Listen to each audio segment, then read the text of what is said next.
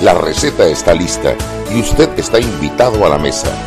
Sal y pimienta, presentado gracias a Banco Aliado.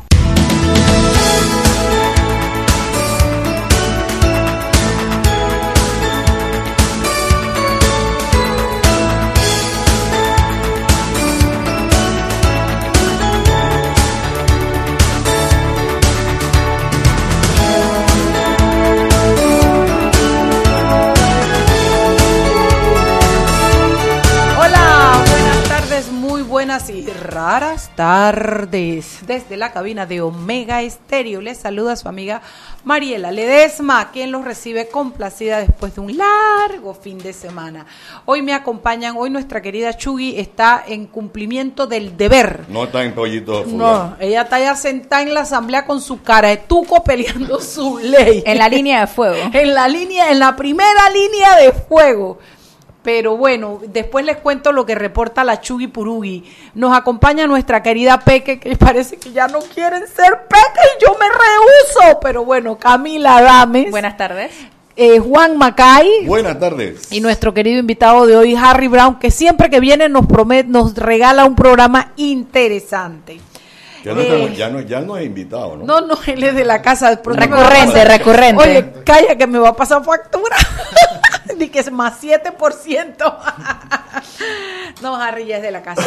Ok, eh, quería comentarles que doña Annette Planage nos reporta desde la Asamblea que ha sido una tarde un poco más tranquila que los diputados, incluyendo a, a, a, Cristiano Adames, que fue bastante displicente con ella la última vez, eh, que ni la había mirado. Así es que yo me bajé también del carro y ya lo había oído hablar preguntándole al presidente del Colegio de Abogados que lo están, lo están consultando, preguntándole cosas ahí, Dionisio eh, Rodríguez. Eh, pero están dando la segunda vuelta, que son aquellos que intervinieron en la primera vuelta y pidieron una segunda oportunidad. Dice Chugi que en su almita blanda y, cándida ella cree que hay ambiente para probar que al parecer eh, quienes están preparando, esto no lo puedo confirmar, eh, cualquier modificación que va más que nada al término, a ponerle un término a la ley, eh, son el diputado Pedro Miguel González y Kivian Panay pudiera ser, eso no lo podemos confirmar, pero que están trabajando en esas modificaciones. el diputado, yo lo agarré tarde, creo que era Raúl Pineda, dijo que todos los diputados iban a votar a favor. Sí, él lo dijo, él lo dijo. Que todos iban a votar a favor. No, pero Cristiano y, y, Leandro parece que están firmes a que no. Ah, sí, 100%. Ellos están opuestos totalmente a esa, eh, a esa aprobación de esa ley. Eh, para que ustedes sepan, pues el clima en la asamblea es un, clima, está como calmado, pero enrarecido. Eh, hay ambiente, ojalá terminaran hoy mismo, porque ya después de la segunda vuelta pueden votar. Eh, y esto pareciera que hay consenso, si no entre todos, en una gran mayoría del PRD. Veamos cómo se porta la votación. Ustedes saben que es con un manotazo, casi, casi en la época de las cavernas y usted ahí no sabe quién sí, quién no, quién pateó, quién no, quién hizo, pero que no. Eso es eh, nuestra asamblea de diputados. Eso nos reportan de última hora. Bueno, y de última hora también, Juancito, nos reportan que el magistrado Abel Zamorano negó. Eh, oye, yo lo tenía aquí, Juan, y lo estábamos leyendo, negó lo de la advertencia de ilegalidad que había presentado el, el diputado Arrocho en representación del Partido Panameñista. Eh, tres diputados la presentaron. Creo que eh, Quirós también había estado en ese combo. Eh, sí, Quirós y, este muchacho, sí, Luis Eduardo Quirós y ¿quién más era? no, Miguel Salas, ahora sido. Sí. Oye, yo tenía hace un ratito aquí la, la noticia, pero lo que les quiero decir, bueno, yo lo puse, yo la puse acá en el Pero dice que ah, no admitió la advertencia y la ilegalidad que presentaron tres diputados panameñistas para impedir la reconfiguración de la Comisión de Credenciales reglamento ética parlamentaria de asuntos judiciales de la Asamblea. Estoy leyendo del el diario La, prensa, que ahora, ahora nos van a llamar, ¿no? La sanción fue impulsada por los diputados Jorge Arrocha, Adolfo Valderrama y Luis Eduardo Quirós, este último presidente eh, de la comisión desde el primero de julio y, y hasta el pasado mes de marzo, cuando fue reemplazado por Fernando Carrillo. Recuerden que este es el recurso que se puso cuando se alteró el orden del día para hacerlo del cambio de la comisión de credenciales, ¿lo recuerdan? Bueno, que todo el mundo criticó al magistrado Zamorano diciendo que cómo iba a poder, que eso de advertencia de ilegalidad no existía, bueno, los había a favor, los había en contra. Bueno, muy discutido el tema, sin embargo, es importante recordar que todavía falta un amparo de garantías que debe ser fallado en este mismo sentido. O sea, esto no es cosa juzgada el tema de la Asamblea todavía, porque todavía falta eh, eh, eh, que se pronuncie la Corte sobre el amparo de garantías para definir si considera legal o no la instalación de la nueva comisión de credenciales. Interesante porque inclusive está diciendo el diario La Prensa que se sentó precedente, se sentó, ¿cómo le dicen ustedes a los sí, abogados? jurisprudencia. dice, por un lado, la razón de ser es que la alteración del orden del día ya había sido consumado, puesto que al día siguiente de haber alterado el orden del día, el Pleno aprobó la resolución tal que decidió la nueva composición. Dice, no obstante, Zamorano deja claro que en su fallo que la Corte de Justicia, Suprema Justicia, sí tiene competencia para conocer procesos administrativos del órgano legislativo. Muy bien, me gusta. Cabe señalar que se trata de un tema trascendental el que ha llegado a esta sala y no puede el magistrado sustanciador denegar justicia a quienes han acudido a su jurisdicción, pues nuestro papel como servidores públicos, como magistrados, es velar por una tutela judicial efectiva. O sea, esto es jurisprudencia, esa era la palabra. Bueno, lo que pasa es que eh, los diputados, en su afán de su autonomía y su independencia a la que tienen derecho, ellos esgrimen eh, muy frecuentemente eh, que el Pleno es autónomo y que el Pleno puede tomar decisiones como esta. Sin embargo, queda una gran interrogante en el aire y es, entonces, si el Pleno actúa mal, ¿cómo hacemos? ¿Quién va en contra? Entonces, no hay un balance de de, de, de, de, actos y chequeo de los actos. No hay infalibilidad del Pleno. Exactamente. Bueno, tenemos a la prensa al aire eh, que nos va a dar los, eh, los, los, ¿cómo se llaman? Las noticias de hoy. ¿A quién tenemos? Buenas tardes. Buenas tardes, ¿cómo están? Doña Malú, ¿cómo me le fue de Semana Santa, hija? Bastante bien, eh, bastante relajado y, y, tranquilo aquí en la ciudad de de Panamá. Yo también me quedé aquí tranquilita, Malú, porque la economía familiar lo ameritaba.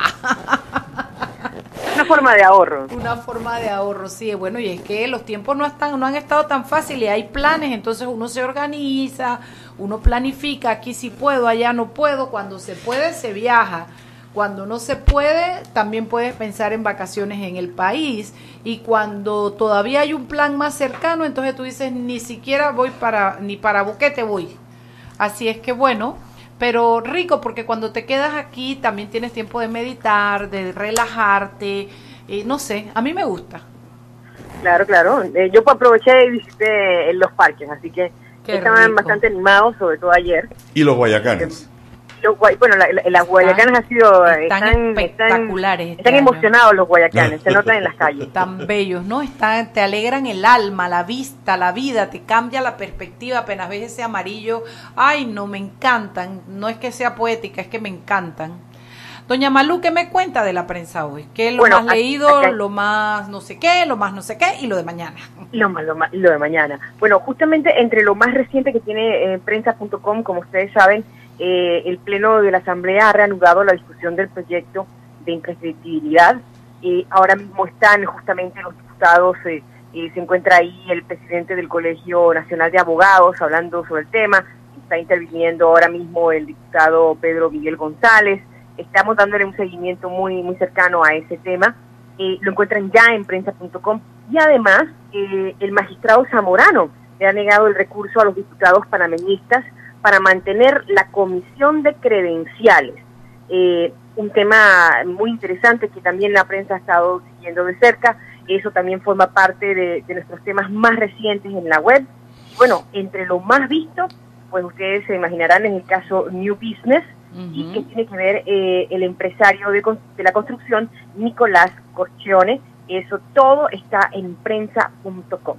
También veo aquí en la prensa eh, como la primera noticia que me sale, que Angélica Maitín de la ANTAI pide al presidente Varela que remueva a Corcione y a Mirachi de la junta directiva eh, por incumplir sus deberes, funciones y responsabilidades. Así que ella pues ha entregado esa carta y la sustenta en el ausentismo prolongado de ambos. Corciones ha faltado a 73 reuniones, dice el diario La Prensa, de la Junta Directiva y de los comités de la ACP. Y Mirachi a 52, según informes remitidos por, por Antay a la... No, informes remitidos a la ANTAI por Roberto Roy, ministro de Asuntos del Canal. Dice, eh, acota la prensa que ha sido, han sido públicos los procesos legales que pesan en estos dos directores, de los cuales, si bien somos respetuosos del debido proceso legal, también hemos conocido sobre sus recientes reincorporaciones a las reuniones de la Junta Directiva en comento debido al pago de fianza como garantía de cumplimiento, desconociendo que anteriormente esta medida rehuyeron a la responsabilidad para la cual fueron designados. Esto dijo Angélica Maitín en su carta al presidente Varela. Eso lo encontramos también en la prensa y me parece muy importante porque esto después de haberse hecho consultas Malu, que van aquí, que van a la, junta directiva, que fue, se han acordado que quien lo puede, o por lo menos eso es lo que ha surgido del análisis, que quien lo puede destituir es el presidente Varela, que al final es quien los nombró. ¿Aló? Sí, correcto. Eh, eh, la decisión está en manos del presidente Juan Carlos Varela. Y bueno, si desean leer la carta completa de Angélica Maitín, directora de ANTAI, pues eh, la encuentra ahí también en la nota en prensa.com. Venga, mucha. Oye, ¿qué tenemos para mañana? Para mañana, pues seguimiento con el tema del caso eh, New Business. Eh, además, por supuesto, mañana es martes, de martes, financiero. Tienen muchos temas interesantes, sobre todo con el tema de los hospitales, la, la inversión en infraestructura, una nueva óptica en ese tipo de negocio. Todo eso es mañana con la prensa. Bueno, ya saben, no se pierdan la edición de mañana del diario La Prensa, que siempre en sus portadas nos trae los últimos acontecimientos, buenos análisis de opinión, también atrás. Y bueno, ya saben, Mal, eh, Malú, gracias por llamarnos e informarnos. Gracias, pasen un excelente lunes. Igual, bye. Bueno, ya lo saben, más o menos están informados que lo que hemos comentado es lo que está dando vuelta en el diario La Prensa, en la ciudadanía, lo más leído y lo más comentado son, ¿tú quieres algo? No, no, decirte que hoy, esta mañana, la, Contraloría General de la República fue a la Asamblea y empezó a hacer eh, revisión, no auditoría, de la planilla 080, la 80, la famosa 080. Eh, hay quienes ya están elocurando que esto pudiera ser parte del de, eh, acuerdo. y acabo de leer un tuit del el diputado Jorge Alberto Rosas, en la que sugiere que con el fallo de la Corte Suprema de Justicia regresa la, eh, se acaba la crisis en la Asamblea. Me parece simplista, pero eh, algo debe saber el que no sabemos el resto de los mortales. Yo tengo que irme al cambio, pero yo vengo sosteniendo hace ratito, eh, me quedé primero con las palabras del presidente cuando dijo, después de Semana Santa habrán buenas noticias, y yo vengo sosteniendo que pareciera que hay humo blanco, pareciera que hay acuerdos. Lo que nos gustaría saber es en qué consisten los acuerdos. Hoy los, diputados están menos agresivos, un poquito más relajados. Yo sospecho que de la, entre comillas, revisión no va a salir nada. Eh, sospecho eso, sospecho que debe haber el fallo del magistrado Zamorano se, se une a esos elementos que para mí me generan eh, las, la sospecha. En todo caso, feliz de que este problema se acabe, pero nos gustaría cuánto nos va a costar y qué tenemos que pagar no solo en plata, sino en esfuerzos y en sacrificios del país. Son las 6 y 15 en punto, vámonos al cambio. Seguimos sazonando su tranque. Sal y pimienta. Con Mariela Ledesma y Annette Planels. Ya regresamos grande más grande. Estás listo para dar el paso. Es hora de llevar a tu capital, a tus negocios y a tu patrimonio al más alto nivel financiero. Da el gran paso. Banco Aliado. Vamos en una sola dirección, la correcta. Para que su local, servicio o producto se dé a conocer o incremente ganancias, anúnciese en Sal y Pimienta 391-7670-6671-3411. Si usted nos escucha, sus clientes también. Sal y Pimienta 391-7670-6671-3411. Zapatilla, listo. Pasaporte, listo. Boleto, listo. Media de la suerte, listo. Ya yo hice mi maleta para viajar a Rusia. ¿Y tú? Acompaña a Román Torres en Rusia con Claro. Participa por uno de los tres viajes dobles con todo incluido para apoyar a Panamá. Al cambiarte un plan postpago desde 25 balboas o manteniendo tu cuenta al día. Claro, la red más rápida de Panamá. Listo. Promoción válida del 28 de febrero al 23 de abril de 2018. Aprobada por la JCJ Resolución número 266 de 21 de febrero de 2018. Modificada bajo Resolución número 449 de 22 de marzo de 2018. Gana uno de los tres viajes a Rusia más un acompañante para ver a Panamá en el Mundial adquiriendo un plan bundle postpago desde 25 balboas o manteniendo tu cuenta al día. Son dos tómbolas electrónicas los días 2 de abril y 24 de abril de 2018. Los usuarios deben mantenerse activos por el tiempo de la promoción. El ganador debe ser mayor de edad y presentar documentos vigentes, cédula o pasaporte. Solo puede hacerse acreedor al premio una sola vez. Los ganadores deben ser residentes legales del país. No participan colaboradores de Claro, agencia publicitaria ni BTL. No aplica con otras promociones. Precio no incluye ITBMS. Para mayor información visita www.claro.com.pa. Seguimos sazonando su tranque. Sal y pimienta. Con Mariela Ledesma y Annette Planels. Ya estamos de vuelta.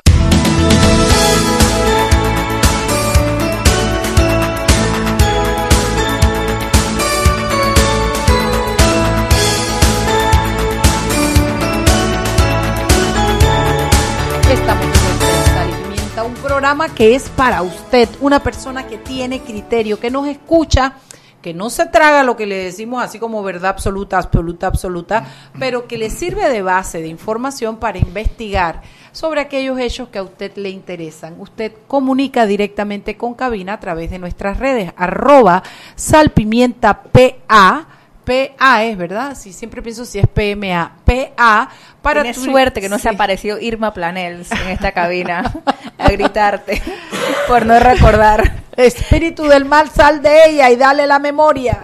Bueno, esa es nuestro Twitter y nuestro Instagram.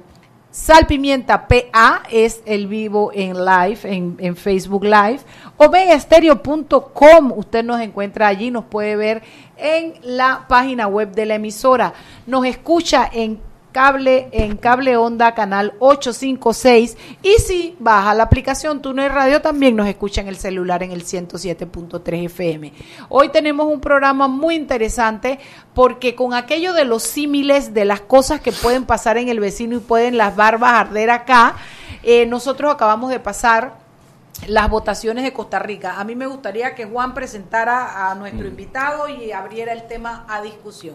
Bueno, como dijimos al principio, nuestro invitado no es que necesite mucha presentación. Es más, no voy a decir lo otro que iba a decir porque entonces te cobra, ¿no? Por, por derecho.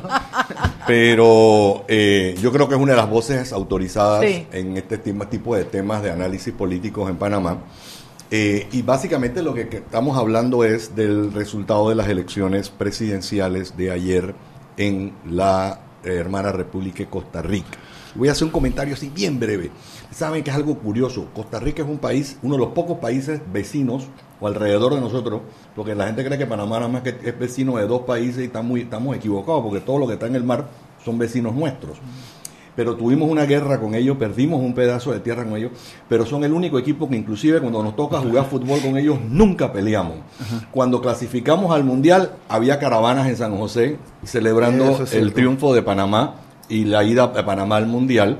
Eh, había un pedazo de tierra en la frontera entre Paso Canoas y, y- y Chiriquí, digo, y, y Costa Rica, donde la gente cruzaba a comprar eh, los gallitos y los traía a la- y nadie se metía con nadie, nunca habíamos tenido problemas ticos, es un país amigo de nosotros, un país en el que no sé si todavía, pero antes se podía ir en, en- por, la, por tierra y uno más que mostraba su cédula y lo dejaban entrar.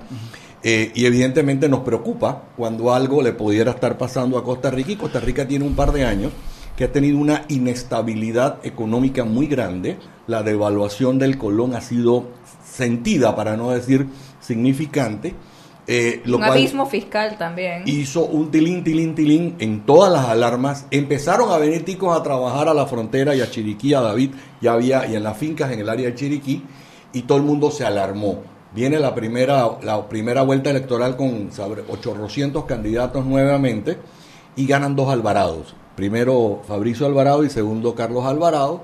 Fabricio, un eh, eh, eh, pastor de la iglesia o convertido en pastor de la iglesia evangélica. Es un cantante, más bien, no, no era pastor, es, es- es cantante. Tiene toda la razón. sí. Y el otro, un, un joven también, porque ambos son, son figuras muy jóvenes, eso es algo que vale la pena eh, resaltar, eh, que venía del partido en el poder, que es el partido de desgaste, el partido que ha venido sufriendo.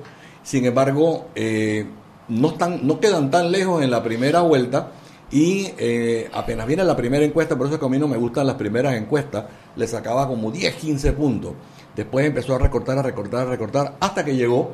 Y ahí, entonces, Harry, Claro. ¿qué pasó ayer? Sí, Carlos, Carlos Alvarado, el, el actual presidente electo de Costa Rica, es, eh, fue ministro de Trabajo con el gobierno de, de Luis Guillermo Solís, es periodista y colega politólogo de Camila y, y mío y futuro de, de Mariela, que también será, ha prometido que va a ser politólogo algún día, sí. Miren, es muy interesante la introducción que haces porque yo creo que quizás algunas personas se preguntan por qué nos tiene que interesar la elección de Costa Rica, más allá de que sea nuestro país vecino. Yo, yo podría decir que eh, estamos inmersos en lo que han llamado el superciclo electoral eh, de América Latina, que comenzó a finales de 2017 y tiene durante 2018, suman ocho elecciones, pero si además sumamos las elecciones que va a haber en 2019, incluyendo la de Panamá, va a haber 14 elecciones en un periodo más o menos de año y medio. Eso sin casi- contar segunda presidenciales, sin, sin contar elecciones presidenciales con primera o segunda vuelta. O sea, casi toda América Latina va a estar en elecciones. Y, la y hay elecciones tan importantes como la de Brasil, la de México o la de Chile eh, recientemente. Y la pregunta es, ¿por qué la de Costa Rica tenía que interesarnos tanto? A ver, hay que tomar en cuenta que Costa Rica tiene la democracia más estable, una de las más estables y la más longeva de América Latina. Entonces, que haya problemas en la democracia costarricense es un aviso para toda la región de que realmente hay problemas con la democracia. Hay que tener en cuenta que Costa Rica ya era un país democrático cuando todos los países latinoamericanos estábamos inmersos en dictaduras militares, en regímenes autoritarios. Y la democracia costarricense no fue una democracia, digamos, importada o impulsada por los Estados Unidos, como es el caso la de Panamá y varios países de América Latina, sino que los costarricenses decidieron a mediados del siglo pasado ser democráticos y hacer su propia democracia sin que hubiera referentes internacionales inmediatos alrededor de ellos Ni fuerzas militares. ni fuerzas militares. Bueno, sí, venían de una guerra civil en la que ambos bandos quedaron empatados, de- digamos que se cogieron miedo y decidieron, mira, no tengamos ejército, no tengamos ejército para así no seguir eh, eh, eh, en guerra y ya que no sabemos quién va a mandar aquí, pues hagamos elecciones. O sea, fue una decisión estratégica después de un empate entre élites que estaban en conflicto. Y lo que nos avisaba la, elección de Costa Rica es, es- es un aviso para toda América Latina, que cuando las poblaciones de los países son, digamos, abandonadas, no son eh, atendidas por el Estado ni por el mercado, hay una creciente desafección con la democracia que les hace buscar desesperadamente alternativas electorales extremas y arriesgadas, porque sienten que las opciones políticas y electorales que tienen no les están dando respuestas. Uno puede ver el mapa de los resultados de la primera vuelta de la elección de Costa Rica y se puede ver cómo el Valle Central de Costa Rica, digamos el área más, más rica de, de- de- de Costa Rica, que incluye las provincias de Heredia, Cartago, Alajuela y San José, lo que llaman el Valle Central, votaron mayoritariamente por el candidato del PAC. Esos candidatos del Valle Central eran históricamente los, perdón, esos votantes del, del Valle Central eran históricamente los votantes del PLN. O sea que el PAC es el heredero, el heredero político de la socialdemocracia del PLN que construyó el estado de bienestar costarricense. Y toda, cuando uno ve ese mapa, el candidato Fabricio Alvarado, el candidato evangélico Fabricio Alvarado, había ganado en las provincias, digamos, de la periferia, de las costas de, de Costa Rica, que son las zonas eh, más pobres pobre, del claro. país. O sea, el clivaje está muy claro, pero es que además, en alguna medida, ese clivaje también reproduce eh, el, conflicto que hubo con, la, con el TLC en el año 2007. Y lo que es más interesante todavía es que la alianza que ganó la segunda vuelta de Costa Rica ayer, una alianza básicamente conformada por el, por, por el Partido Acción Ciudadana y por el Partido Unidad Social Cristiana, el PUSC, es la misma alianza que había estado a favor del no, que había promovido el no contra el TLC en el año 2007. Y la alianza que favoreció el, el sí, el, el TLC, es prácticamente la misma alianza que perdió la elección ayer, que estaba conformada por el PLN, por el eh, eh, eh, por el partido Renova- renovación reno- renovación eh, de restauración nacional de Fabricio de Fabricio Alvarado y por el movimiento libertario que está pasando agachado en todo este asunto, pero que también apoyaron al candidato al candidato evangélico. O sea, es un es, digamos es un conflicto que no es reciente en la política costarricense, que tuvo digamos uno de sus su- de sus capítulos en la elección de ayer y que muy probablemente se va a seguir eh, reeditando. Entonces, bueno, volviendo al inicio, ¿por qué nos tiene que importar? Porque como decía María en la introducción, ah, puede haber un aviso, se sentía que había un aviso de lo que hay en las democracias cuando no, lo que puede suceder en las democracias cuando no atienden a su, a su población. Y de manera más concreta, la posible victoria de un candidato confesamente evangélico podía ser, podía de- eh, eh, desencadenar un efecto dominó en toda América Latina, era la sensación que se tenía, en toda América Latina, en la que también, como lo hay en Panamá, como lo hay en Venezuela, como lo hay en Colombia, como los hay en Chile, como de hace mucho tiempo los hay en Guatemala, que otros candidatos que profesan la misma fe religiosa también se animaran y, y fueran opción electoral real.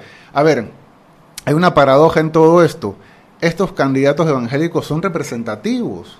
O sea, no, no, no, no es que se representan, en el caso de Costa Rica, a 25% de la población. Posiblemente en Panamá, según los estudios que ha hecho Claire Nevache, que también viene a este programa, es más o menos el 20% de la población. Sí, no son no, son, son, son, son representativos, manejan redes internacionales, pero, y eso es bueno para la democracia, que haya candidatos que representen, pero el problema es que su propuesta política entra en conflicto con los derechos humanos y por lo tanto con la democracia. Entonces, con por la eso... separación del Estado y la, y y- la y religión. le- claro, y con, con lo que entendemos como, como el Estado laico, que en Costa Que Rica, Costa Rica no hay, no hay Estado muy laico. importante. No hay, no hay Estado laico. Entonces, yo creo que era por eso importante mirar hacia, hacia Costa Rica. Sí, esto, no sé si alguno de ustedes quiere acotar algo, tenemos un minuto antes de irnos al cambio y regresar con No, preguntas. yo Sí. les dejaría en, en el tintero, Harry, porque hay un tema que a mi juicio fue uno de los grandes detonantes, que el- en la primera vuelta gran parte de los feligreses católicos apoyaron a Fabricio eh, Alvarado. Hay un detonante en la que él se confiesa de que él sigue a un pastor, el líder de él es fulanito de tal, e inmediatamente pegan el video en la que acusa de que en el santuario de la Virgen de los Ángeles es un lugar demoníaco y que él llegó a enfrentarse al diablo en esa iglesia y le dijo al diablo aquí no hay cabida para dos, o so eres tú o soy yo. A mi juicio, ese fue uno de los grandes detonantes porque hizo que todos los votantes católicos cambiaran su voto. Una, una de las cosas también es, bueno, cómo fue, eh, habiendo dicho las últimas encuestas que, que ambos candidatos estaban empatados, bueno, cómo es que Carlos Alvarado llega a tener esa cantidad de votos tan importante, porque Así también se ha es. estado cuestionando a, a- a las encuestas y quisiera hablar, aprovechar para hablar de las encuestas también en clave Sí, panameña. bueno, con, con ese tema, las varias de las que yo escuchaba decían 42-43, con 43 Fabricio Alvarado. Ahora, si sumamos eso, nos da 85%, son 15% de indecisos. Eso en cualquier país es, Define. una Define. diferencia gente. abismal. Define. En, espe- bueno, eh, en una segunda vuelta particularmente, pero en Panamá es algo que tenemos que ver, el voto indeciso, porque estas elecciones que vienen claramente va a va a haber una atomización del voto imp- importante. Jóvenes y vo- voto indeciso. No, está dando una atomización del voto Del porque van voto a haber porque muchos demasiados candidatos. partidos. yo Cualquiera con 20% Nos podría tenemos ganar. que ir al cambio y los dejo con un chiste malo, a lo mejor no apropiado, que no. Pero dicen que en Costa Rica votar por Carlos Alvarado era tirarse de un precipicio, no, para ver, por Fabricio Alvarado era tirarse de un precipicio con los ojos tapados y votar por Carlos Alvarado era era tirarse del mismo precipicio pero con los ojos abiertos. Ese para que ustedes tengan una idea que no solo en Panamá escogemos entre los menos malos, sino que ah, nos pasa Eso- frecuentemente en América. Vámonos al cambio. Seguimos sazonando su tranque. Sal y pimienta. Con Mariela Ledesma y Annette Planels. Ya regresamos. ¿Eres de los que se la pasan con la pantalla rota? ¿Se te cayó el celular el mismo día que lo compraste? En Movistar tu pantalla está protegida todo el año, porque al comprar tu nuevo celular recibes hasta 12 protectores de vidrio templado. ¿No eres Movistar? Relax, si compras tu celular en cualquier tienda o kiosco Movistar, también te damos uno. Del 15 de marzo al 31 de mayo de 2018 en compra de equipos Huawei Mate 10 Lite, iPhone 6, 8, 8 Plus, X, Samsung J2 Pro, J5 Pro, J7 Pro, J7 Neo, S8, S8 Plus, Note 8. Aplica 12 protectores para clientes dentro de la red Movistar, redimibles en 12 meses. Clientes fuera de la red Movistar aplica un protector con su compra. Para que su local, servicio o producto se dé a conocer o incremente ganancias, anúnciase en Sal y Pimienta 391-7670-6671-3411. Si usted nos escucha, sus clientes también. Sal y Pimienta 391-7670-6671-3411. No importa en qué país vivamos, los panameños siempre encontraremos un motivo para reunirnos y parquear. Y por supuesto, nunca hace falta el buena gente. Que trae toda la comida que le mandó la abuela desde Panamá. La fanática. Que piensa que ya está en Rusia. Los rumberos, los que traen la música y el principal, el anfitrión. Y ese es mi primo. ¡Ey, qué sopa! El que siempre presta el apartamento. Y la clásica. La llamada de la familia por internet. ¡Ey, hermanita! ¿Qué estás celebrando? Que hoy nos registramos para poder votar. Si tienes algún familiar viviendo en el extranjero, recuérdale que también puede votar registrándose en www.elecciones2019.pa antes del 24 de abril de 2018. ¡Haz tu parte! Tribunal Electoral, la patria, la hacemos todos. De grande a más grande, estás listo para dar el paso. Es hora de llevar a tu capital, a tus negocios y a tu patrimonio al más alto nivel financiero. En una sola dirección, la correcta. Seguimos sazonando su tranque. Sal y pimienta. Con Mariela Ledesma y Annette Planels. Ya estamos de vuelta.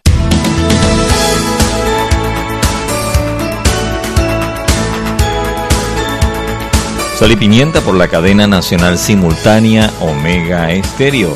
Y vayas donde vayas, el mejor precio en combustible en Terpel encontrarás. Y en Vaivén, baños limpios, wifi gratis y ricos combos para disfrutar. Vaivén y Terpel, 24 horas a tu servicio. Continuamos con más aquí en Sal y Pimienta.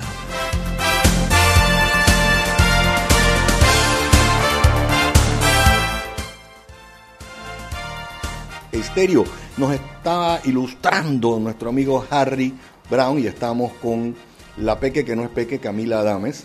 Y este servidor Juan, ex Pepe, le vamos ah, Ex-peque, ex-peque. ex-peque, Ajá. ex-peque. No, ¿qué somos peripatéticos, ya Eh, no somos pequeños. Harry, estábamos hablando. Camila, tú tenías una, una Sí, con eso que dijo Mariela, eh, de que mm, el chiste ese de que votar por Fabricio Alvarado era como lanzarse al precipicio con los ojos cerrados y por Carlos Alvarado lanzarse al precipicio pero con los ojos abiertos, me recuerda lo mismo que se hablaba en las elecciones de Perú. Eh, la- hace no, no recuerdo el año, pero fueron las que se disputaron entre Keiko Fujimori y Ollanta Humala, que al final la ganó Humala y la gente decía en ese entonces que era como decidir entre un SIDA y un cáncer. O sea, ese sentimiento de, de desilusión en, en muchos países de la región es un hecho y es muy peligroso. Aquí lo hemos comentado en esta mesa varias veces que en Panamá, eh, según Latino Barómetro, que es un estudio que se hace cada dos años, se muestra que, la, que el, apoyo a la democracia va disminuyendo. La gente cada día está más dispuesta a que venga un hombre fuerte a resolverle porque no, no sienten confianza en el régimen democrático. Y eso también se ve, por ejemplo, en... Ah, bueno, y, y algo que puede pasar en, ese caso es que cuando la gente se encuentra en crisis, eh, primero que todo que a veces añora perio- lo que lo que sienten como periodos de orden que sería la época militar, que escucha a la gente haciendo comentarios como Sí. cuando estaban los militares había seguridad, cuando estaban los militares recogían la basura, cuando estaban los... Y eso lo escucha mucho. Curiosamente, el día que Fabricio Alvarado pierda las elecciones, otro líder evangélico murió, que Sí. fue José Efraín Ríos Montt, Genocida. genocida guatemalteco, Impune. impune, es cierto. Pero yo, yo estaba monitoreando redes y encontré muchos tweets de personas legítimamente defendiendo su legado. Entonces eso pasa siempre. ¿sabes? Igual, Eh, igual te encuentras en Perú, Ajá. te encuentras todavía gente que, bueno, Ah, obviamente por eso Keiko, ajá. por eso Keiko tiene ta- tal caudal de votos, pero yo quisiera, quisiera decir algo so- sobre eso. Sí es cierto que hay una desafección hacia los regímenes políticos, hacia, hay, hay disgusto con la democracia, pero la invitación que yo haría, a ver, de, superficialmente yo entiendo que la gente diga que se está votando por el menos malo y que la oferta política no es buena, eso puede pasar, pero los candidatos siempre representan algo y eso es lo que, más allá de que si me gustan o no me gustan, hay que tratar de entender qué es lo que representan los candidatos. Y en el caso de Costa Rica, independientemente de que no gustaran a mucha parte, a buena parte de la población los candidatos, ambos representaban opciones políticas muy bien definidas. O sea, ya lo hemos hablado, Fabricio Alvarado era, tenía una propuesta, digamos, eh, eh, moralista, conservadora, religiosa, y Carlos Alvarado claramente tenía un perfil socialdemócrata, pero, pero digamos de libro, de, de- de- de libro. Estaba no solamente a, fa- a favor de los derechos eh, sexuales, estaba a, fa- estaba a favor, era un candidato feminista, era un, es un candidato que está acompañado en su vicepresidencia por un sindicalista que lleva de, de- de- de candidata a vicepresidenta a una mujer negra. O sea, el perfil estaba muy claro. Realmente la población costarricense tenía Sabían por quién estaban votando. opciones distintas para elegir qué es lo que te promete la democracia, que es muchas veces lo que no encontramos aquí en Panamá tan claramente, que los candidatos se parecen mucho, por lo menos los candidatos con mayores posibilidades. Allí las opciones eran estaban muy pero muy bien diferenciadas y la población tuvo la posibilidad de elegir y por eso eh, eh, Juan, juntándolo con, con algo que comentabas, por eso la abstención de la primera vuelta a la segunda vuelta se redujo, porque cuando hay elecciones tan polarizadas como la como es el caso de la reciente elección de la, elección de ayer en Costa Rica, eso moviliza a la población de manera de manera eh, importante. Pero también hay una cosa muy curiosa que pasó ayer con esa segunda vuelta. No es normal que en las segundas vueltas se reviertan los resultados. Normalmente tres de cada cuatro segundas vueltas, el candidato que ganó la primera vuelta gana la segunda. Y ayer no fue así. El candidato que, que- que llegó segundo en Costa Rica ganó la primera, la segunda vuelta ampliamente. Eso no es normal. Y tiene, Eso le pasó a PPK también con Keiko Fujimori, que, que Keiko ganó la primera vuelta y, y Kuczynski ganó la Y a segunda. Fujimori también Y le eso, pasó. eso exacto, y eso usualmente no, no sucede. ¿Cómo pudo haber Carlos Alvarado ganando, haber ganado ayer la segunda vuelta? Yo creo que hay, hay varios factores. Lo primero es que, que el día de la votación, como ustedes saben, es muy importante. O sea, tú tienes que tener la, la capacidad de sacar a, tu, a tus votantes de la casa y llevarlos al centro de votación. Domingo de Pascua, ¿no? y los partidos, y además con ese, con, ese, con ese grado de dificultad agregado, los partidos con mejor estructura son capaces de sacar a sus votantes y llevarlos a votar. Y se supondría que el PAC, que ya ha ganado una elección, y, que, y aquí fue clave muy posiblemente el Partido Unidad Social Cristiana, que ha ganado varias elecciones en los últimos años, es- que es un partido ya bastante eh, longevo, tenían mayor capacidad de sacar a sus votantes. Eso, eso lo primero. Se podría decir que las, que las iglesias evangélicas también tenían la capacidad de movilizar a su gente, pero, pero no son partidos políticos las iglesias evangélicas. Quizás tuvieron alguna dificultad para hacerlo. Eso por un lado. Lo otro, eh, también sucedió con Luis Guillermo Solís en la segunda vuelta del año 2014. Los candidatos del PAC de alguna manera logran perfilarse entre la población como los menos peligrosos. Eh, Son, son, son como los buenos de la película. Y uno puede criticarle cualquier cosa a Luis Guillermo Solís, pero es, es buena gente. o sea, y la verdad, creo que incluso bonachón. cosa- es bonachón. Y con, había el peligro, digamos, el temor de José María Villalta en el elección 2014, que hablaban eh, del Frente Amplio, que decían erróneamente, fue una política de miedo, decían que era un candidato chavista, no lo era, era un candidato de izquierda, pero no era chavista, estaba también el candidato del PLN, que tenía escándalos de corrupción, entonces Luis Guillermo Solís, que no entusiasmaba mucho, pero era como, como bueno, era, bueno, ¿no? Era buena persona, era, era tibio, así que lo votaron por Luis Guillermo Solís. Y en esta elección, Carlos Alvarado logró presentarse con el mismo perfil.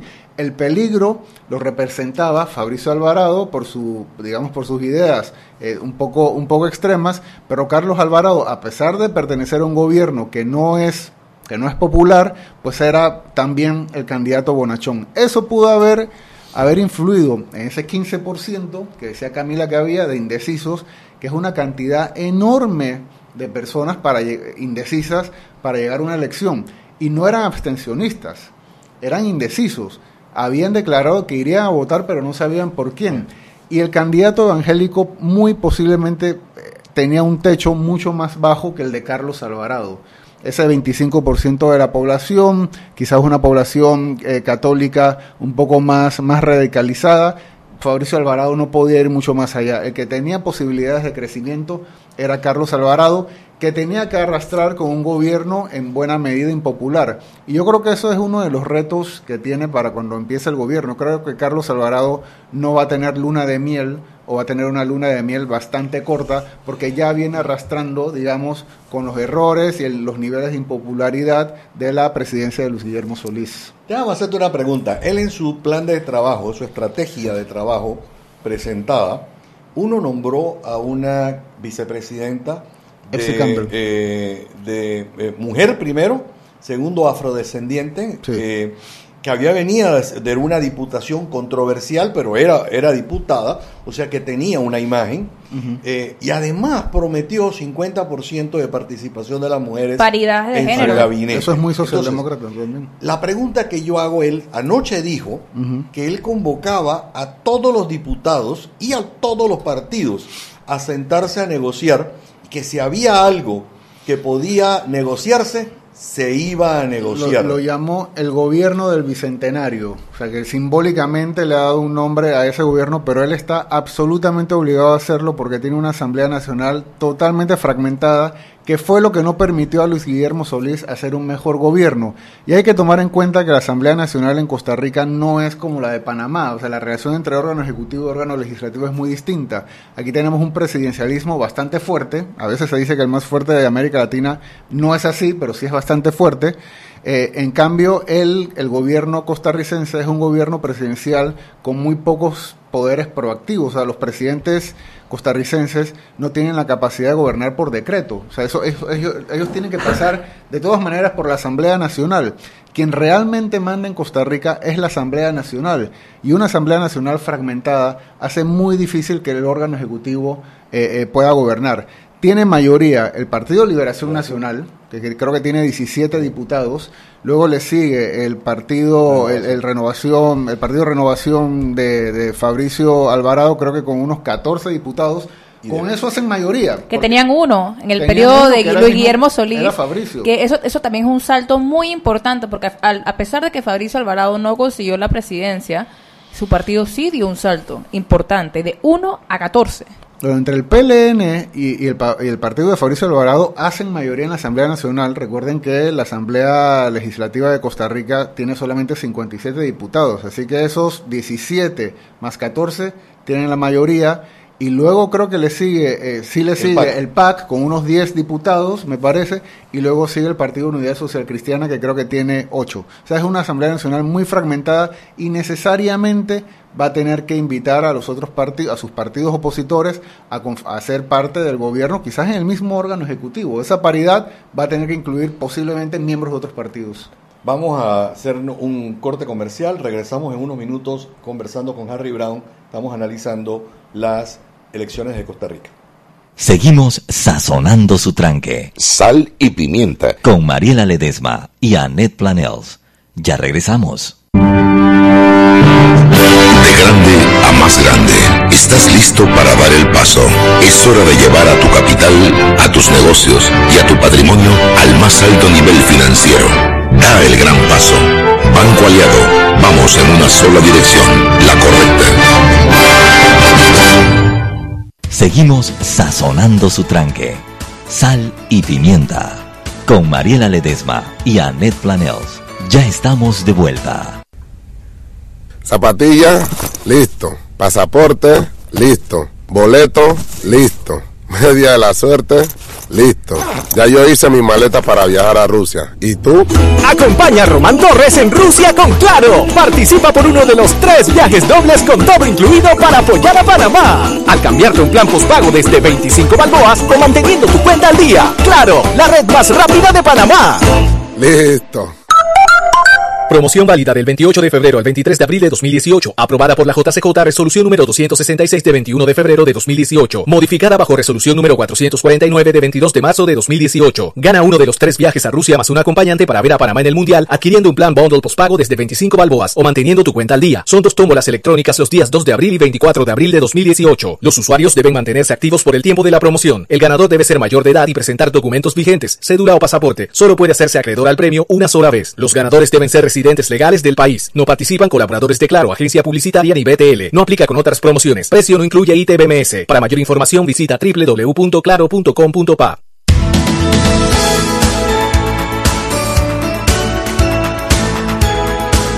Venimos de vuelta.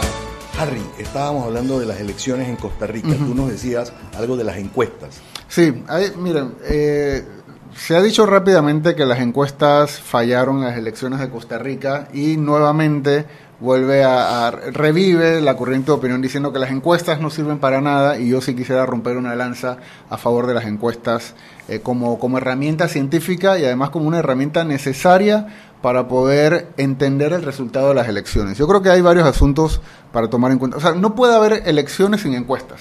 A ver, uh -huh. De hecho, Panamá ahora mismo no tiene encuestas y no sabemos cómo va la opinión pública en nada de lo que está pasando. O sea, tiene que haber encuestas, eh, es muy importante tenerlas. Pero primero, hay que tener en cuenta que los electorados han cambiado. O sea, ahora hay mayor fluidez de los electorados. Yo les recomiendo un libro que se llama El fin del poder de Moisés Naim. No es un libro académico ni científico, sino que es un libro de difusión que se puede leer muy bien y él explica cómo los diferentes